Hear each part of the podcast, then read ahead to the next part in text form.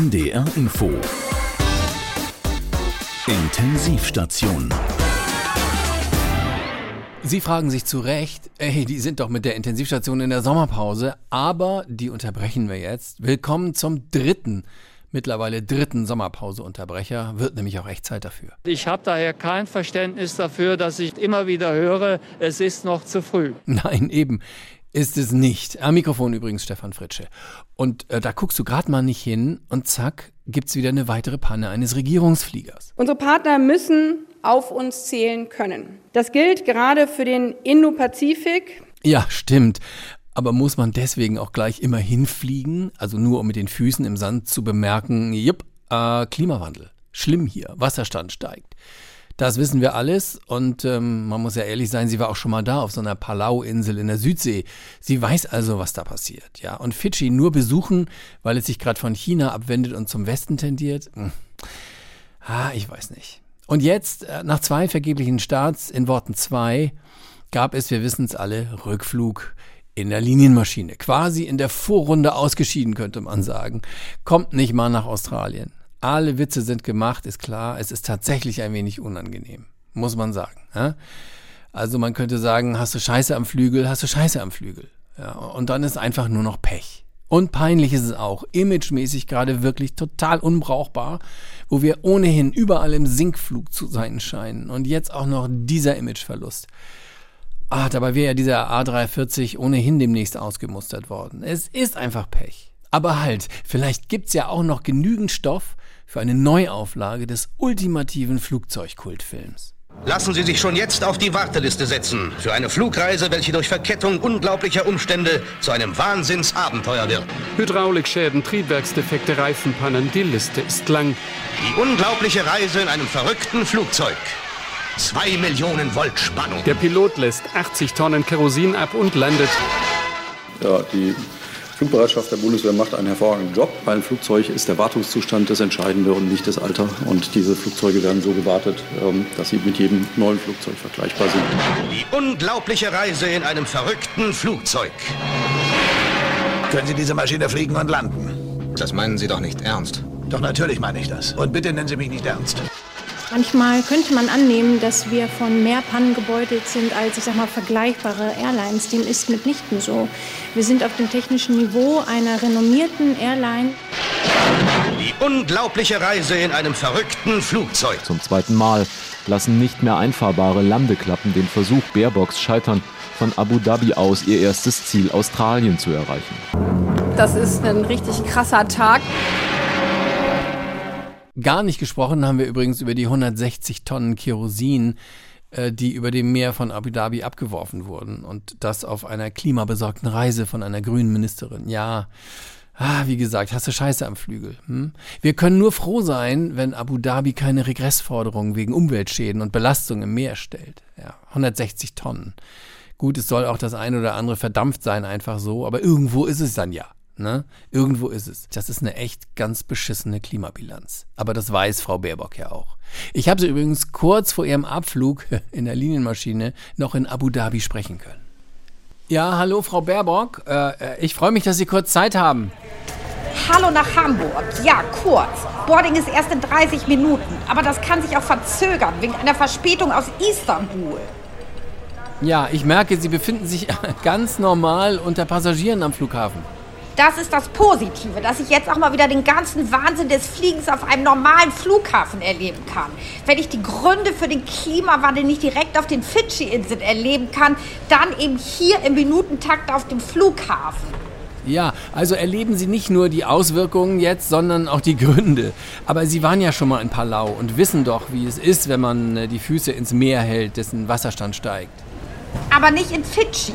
Ich wollte das solidarisch zusammen mit den Menschen dort vor Ort machen und ihnen sagen, es ist auch unser Wasser, was da steigt. Ja, was aber besonders unglücklich war, das sind ja die 160 Tonnen abgelassenes Kerosin. Also ihre Umweltbilanz bei dieser Reise ist eher äh, nicht so gut.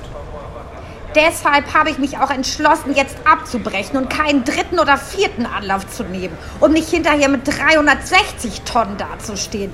Ja, man muss wissen, wann man aufhört. Sie wollten ja auch äh, sogenannte Kulturartefakte aus der Kolonialzeit an das indigene Volk der Kaurna in Australien zurückgeben. Ja, schade. Das hätte ich sehr gern selbst gemacht.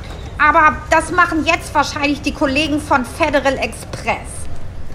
Ja, gut, dann sag ich mal äh, Danke und äh, guten Rückflug. Wohin auch immer. Toi, toi, toi.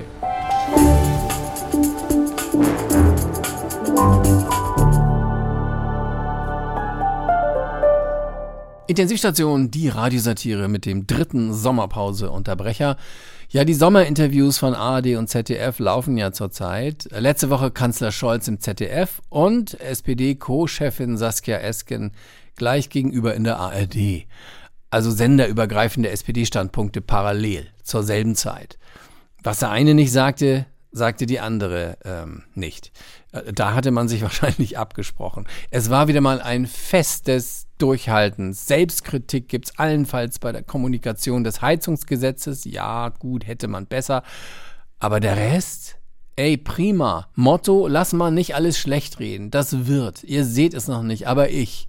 Da steckt erschreckend viel Merkel-Kommunikation drin, habe ich gemerkt. Mit vielen, vielen Menschen gesprochen und äh, dort wird immer auch wieder sehr deutlich, dass es eben darauf ankommt, dass wir Zuversicht ausstrahlen. Und deshalb kümmern wir uns jetzt genau darum, das hinzukriegen. Dass wir Zuversicht auch vermitteln, auch möglich machen, indem wir Sicherheit bieten. Mit dem, was wir gemacht haben, kann das auch gelingen und indem wir soziale Politik bieten. Und wir werden jetzt dafür sorgen, dass auch die Prozesse vereinfacht werden. Und deswegen ist es wichtig, dass wir da gesamtstaatlich Verantwortung übernehmen. Wir haben sehr, viele sehr konkrete Entscheidungen getroffen. Wir machen verantwortungsvolle Politik. Und das kriegen auch alle mit. Wir halten auch eben äh, das Land zusammen, da kommt es ja drauf an. Ich wünschte mir, dass das im Ton manchmal anders stattfindet, als es in der Vergangenheit war. Es ist ganz klar, wir machen Politik nicht wegen der AfD, wir machen Politik wegen der Menschen. Aber man darf da jetzt nicht das Kind mit dem Bade ausschütten. Und ähm, äh, da, muss, da muss tatsächlich ähm, äh, noch mehr ähm, äh, Gehirnschmalz auch rein. Dass wir genau das machen, was man für eine gute Zukunft in Deutschland braucht. Wir machen Politik, indem wir überzeugen.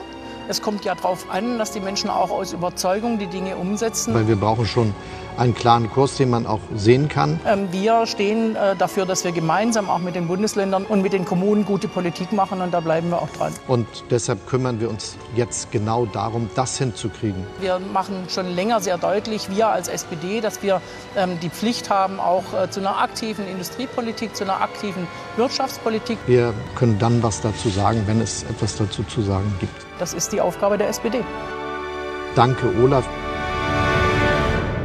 Also danke, Olaf. Wird schon werden. Gut, dass du da bist. Läuft mit dir. Dass die Regierung und der Kanzler die Nerven behalten. Genau das ist mein Versprechen an Sie. Hör auf mich. Vertrauen Sie der Regierung. Vertrauen Sie auch mir. Vertraue mir. Sommerpause, Unterbrecher der Intensivstation mit Stefan Fritsche. Da passt du einmal nicht auf und zack, haben wir wieder eine neue Rentendiskussion. Ja, die Wirtschaftsweise Veronika Grimm, vielleicht haben Sie es mitbekommen, hat sich für die automatische Anhebung des Rentenalters bei weiter steigender Lebenserwartung ausgesprochen. Auf Deutsch, 100 werden ist schön, aber nur, wenn man auch bis 75 produktiv ist. Vulgo arbeitet. Selbst schuld, wer so lange leben will. Frühverrentung muss ein Ende haben. Ja, da ist er wieder, der Finger in der Wunde, ja. Mit weit über 100 Milliarden subventioniert er der Staat jetzt schon jährlich die Rentenkasse. Das geschieht relativ lautlos, weil es die Großwählerschaft der Rentner betrifft. Aber hey, länger leben und länger arbeiten? Nicht mit dem Kanzler. Wer mit 17 die Schule verlässt und bis 67 arbeitet, hat genug gearbeitet, so der Bundeskanzler. Ist klar. Was sind schon Wirtschaftsweise, wenn man Kanzlerweise ist? Also Rente wieder ein großes Thema, verlässlicher gefühlt jedes Jahr. Aufgewachsen sind ja wir Boomer mit dem Mantra des Geblümten. So mitschreiben, die Rente ist sicher. Aber mit einer Einschränkung. Die Rente wird einem nicht geschenkt, die muss man verdienen. Ja, Rente verdienen. Selbst wenn man was verdient hat, gibt es trotzdem kaum noch Rente also in der Zukunft. Ne? Der Generationenvertrag ist ziemlich verblichen. Gesucht wird ja überall die Rentenformel, die in der Zukunft Bestand hat. Mein Studiogast heute ist Gernot Krumbuckel vom Think Tank Rente 2100. Herr Krumbuckel, äh, Sie sind ja doppelkompetent. Seit Jahrzehnten sind Sie Rentenexperte und jetzt, wie ich höre, auch noch kurz selbst vor der Rente. Das sagen Sie. Ja, aber eigentlich sollten Sie uns ja was sagen. Ja, wie lautet sie jetzt, die richtige Rentenformel?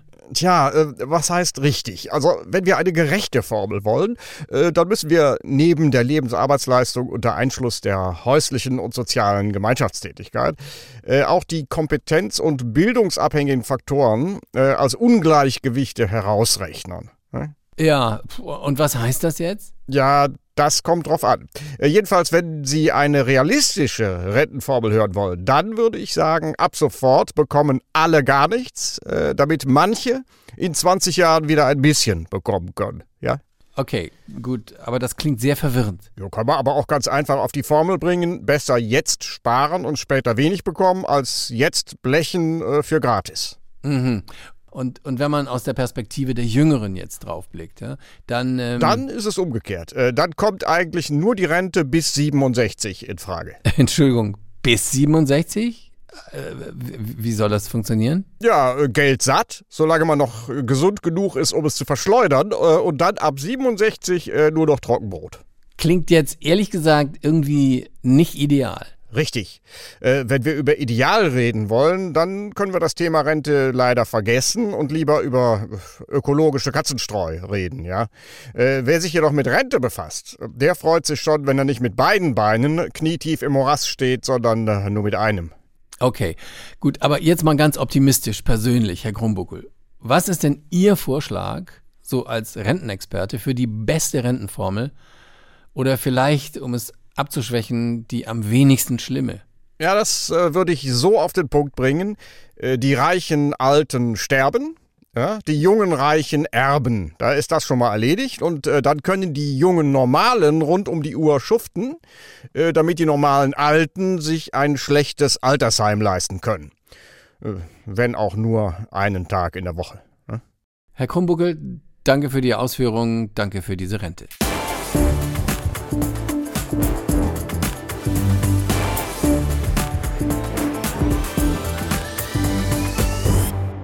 Die zunehmende Lebenszeit ist ja tatsächlich ein wichtiger, meist auch störender Faktor bei der zukünftigen Rentenformel. Frühes Ableben ist ja individuell natürlich unschön, äh, rententechnisch hingegen durchaus entlastend. Ja? Offen sagt das natürlich niemand. Ja? Es geht jedenfalls künftig darum, sich auf sehr individuelle Weise zu verschiedenen Rentenmodellen zu verhalten. Nehmen Sie Platz, bitte. Danke. Ehrlich gesagt weiß ich jetzt gar nicht, worum es bei dem Termin geht. Die Kontenklärung zur Rentenversicherung habe ich doch schon vor Jahren. Nun, auch in Ihrer Generation 50 plus existiert noch viel Gestaltungspotenzial, das wir künftig nutzen wollen. Wo sehen Sie sich dann in 30 Jahren? Äh, also ich weiß nicht, ja natürlich, falls man gesund bleibt, dann... Sie wollen also tatsächlich die ganzen 30 Jahre weiterleben? Also wie gesagt, ich weiß ja nicht. Ähm Passen Sie auf, ich stelle Ihnen die Optionen einfach mal vor. Ja, na gut. Für Sie bietet sich in diesem Fall der neue Rententarif Long Life Plus an. Das Paket enthält ein Renteneintrittsalter von 80 Jahren, die Rentenzahlung Active Base mit europaweiten Rentenroaming. Das heißt, Sie dürfen Ihren Lebensabend zum Beispiel auch auf Mallorca verbringen und erhalten kapitalflexible Grundsicherung und dürfen unbegrenzt dazu verdienen. Aha, das heißt dann konkret. Ähm das beinhaltet einen überschaubaren leitzinsabhängigen Sockelbetrag, Premium-Tafelbezugsscheine und die Möglichkeit, zum Beispiel beim Bootsverleih am Strand ein paar Euros zusätzlich zu verdienen. Aber die Rente kriege erst mit 80. Genau. Und so haben Sie 20 weitere Jahre die Möglichkeit, eigenes Vermögen durch proaktive Erwerbsinitiative aufzubauen. Aber natürlich können Sie auch den Rententarif Early Bird wählen. Zum Beispiel. Da ist dann der Renteneintritt mit 77. Ich glaube, das klingt besser, ja. Allerdings ist der Sockelbetrag dann eine nicht ernährungsrelevante Lebensleistungsanerkennung. Oder Sie wählen den Rententarif Early Bird Plus mit Flexitaschengeld. Hier ist aber dann ein Ableben mit 80 Jahren vorgesehen. Bitte? Soll ich mich mit 80 dann einschläfern lassen? Das ist eine Möglichkeit. Wir haben hier eine Broschüre dazu. Oder Sie entscheiden sich für rentenleistungsloses fortgesetztes Lebensrecht. Das kostet dann 39 Euro Infrastrukturnutzungspauschale im Monat. Infra, was? Naja, der Rollator nutzt den Bürgersteig ab, der Bus muss wegen Ihnen länger halten und so weiter. Das muss ja irgendwie abgegolten werden. Also da erschieße ich mich doch lieber gleich. Na, also da raten wir normalerweise ab, weil sonst ihre Hinterbliebenen die Entsorgungskosten tragen müssten. Also das klingt jetzt alles auch viel zu negativ. Unser Motto heißt ja Alter attraktiv gestalten. Und wir bieten noch viele andere Tarife. Rente mit 79, aber ohne Flexigeld. Rente mit 81 und Ernährungssachleistungen. Oder zum Beispiel Rente on Demand 87. Sie rufen dann nur alle zwei Jahre vereinbarte Beträge ab. Aber ich weiß doch gar nicht, wie es mir insgesamt so geht in den nächsten Jahren. Ne, also so funktioniert das natürlich nicht. Sie müssen schon wissen, wo stehe ich in 10 oder 15 Jahren und Ihr Langlebigkeitsrisiko einschätzen. Aber Lesen Sie doch unsere Rententarifbroschüre einfach nochmal in Ruhe durch und in drei Tagen leisten Sie dann Ihre verbindliche Unterschrift. Äh. Tschüss. 67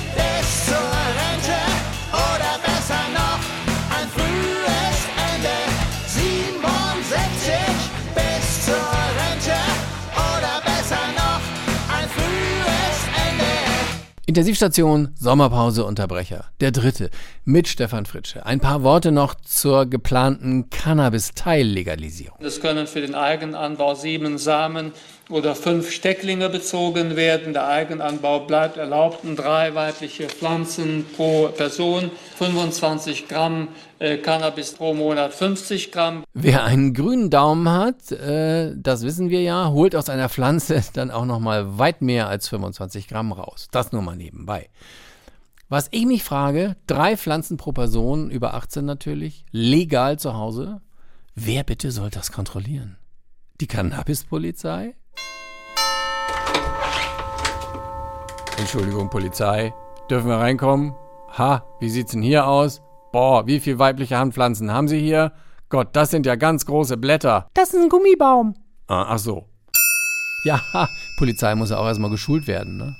Letztlich soll ja diese Cannabis-Legalisierung den Schwarzmarkt eindämmen. Deswegen machen sie es alles ja. Wer ständig von Eigenhanf bekifft rumläuft, empfindet den Schwarzmarkt farblich bunter. Ah, also ich weiß nicht. Irgendwie äh, scheint es wieder zu sein wie das Heizungsgesetz. Man muss viel rauchen, um das alles auszuhalten. Glauben Sie nicht alles, was Sie an Blödsinn denken. Würde ich ja gern, würde ich ja gern. Aber in diesem Fall gelingt's halt selten, Herr Özdemir. Ja, der hängt übrigens auch mit drin in der Nummer als Ernährungsminister. Während er ja schon Kiffererfahrung hat, wissen wir, dass Karl Lauterbach vom Kiffen, äh, von Hasch, von Gras und von Cannabis gar keine Ahnung hat. Wir wissen übrigens aber auch, dass er sich das Know-how peu à peu drauf schafft. Ey, na? Brauchst du was? Ja, ich würde mich gern über Cannabis informieren. Wie informieren? Willst du was kaufen oder was? Ja, was hätten Sie denn für Sorten da? Ja, was du willst, Alter. Bubble, Rosinen, Destillat, Seed, sowas halt. Ja, dann hätte ich gern erst einmal von jedem ein Viertelpfund. Was? Sag mal, bist du irre? Nein, ich bin Karl Lauterbach. Sie kennen mich sicherlich aus dem Fernsehen. Nee, äh, ja, na klar kenne ich dich. Und ich habe mich schon immer gefragt, was nimmt der Typ eigentlich? Normalerweise konsumiere ich nichts außer salzfreien Reisgerichten. Aber jetzt habe ich mich in Sachen Legalisierung aus dem Fenster gelehnt und jetzt heißt es überall, der Lauterbach hat vom Toten und Blasen keine Ahnung. Und deshalb willst du dich jetzt informieren? Ja, genau, ich höre. Ja, wie, ey? Soll ich dir jetzt erklären, wie man kifft oder was? Nein, das zeigt mir schon der Özdemir. Von Ihnen bräuchte ich Hintergrundwissen, am liebsten mit Schwerpunkt auf den Auswirkungen etwaiger Zusatzstoffe in Cannabisprodukten auf dem unkontrollierten Schwarzmarkt. Und wenn Sie was zur Studienlage bezüglich der Erfahrungen der Cannabis-Legalisierung im inner- und außereuropäischen Ausland hätten, wäre ich auch nicht abgeneigt. Insbesondere im Hinblick auf die von mir einfach mal so angenommene Faktenlage der Heroinbeimischung. Da brauche ich noch Anhaltspunkte. Ey, das ist ein Trick, oder? Gleich kommen die Bullen, oder? Sag mal, komm, du willst mich doch nur verarschen, ey! Ja, wo laufen Sie denn jetzt hin? Soll ich warten?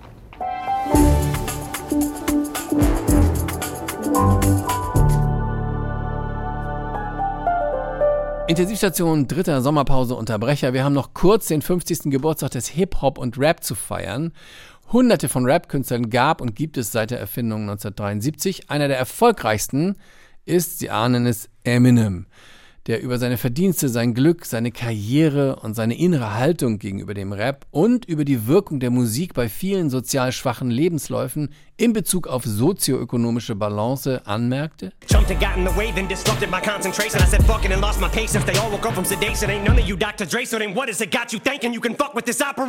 Danke, ich finde, das kann man genau so unterschreiben. Und somit Happy Birthday zum 50. Hip-Hop, Rap und Co. So, das war ja der kurze Intensivstation Sommerpause Unterbrecher, der dritte, um genau zu sein. Mit dabei waren Uli Winters, Maike Wahlhorn, Hartmut Grave und Antonia von Romatowski. Mehr Satire wie immer in unserer Schwestersendung Extra 3 in der ARD Mediathek. Mein Name ist Stefan Fritsche. Wir sind am 4. September wieder regulär mit der Intensivstation dabei, wenn es bis dahin nicht noch Dinge gibt, die nicht warten können. Entspannt euch, Leute. Also, diese Message würde ich gerne auch hier aussenden.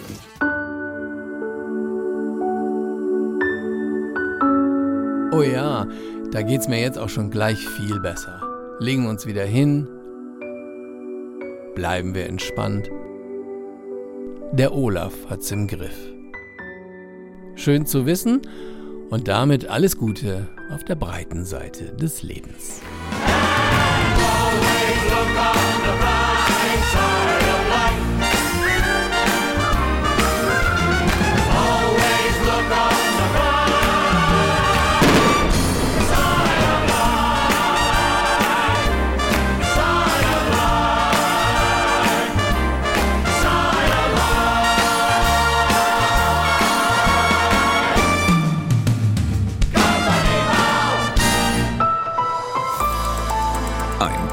Podcast von.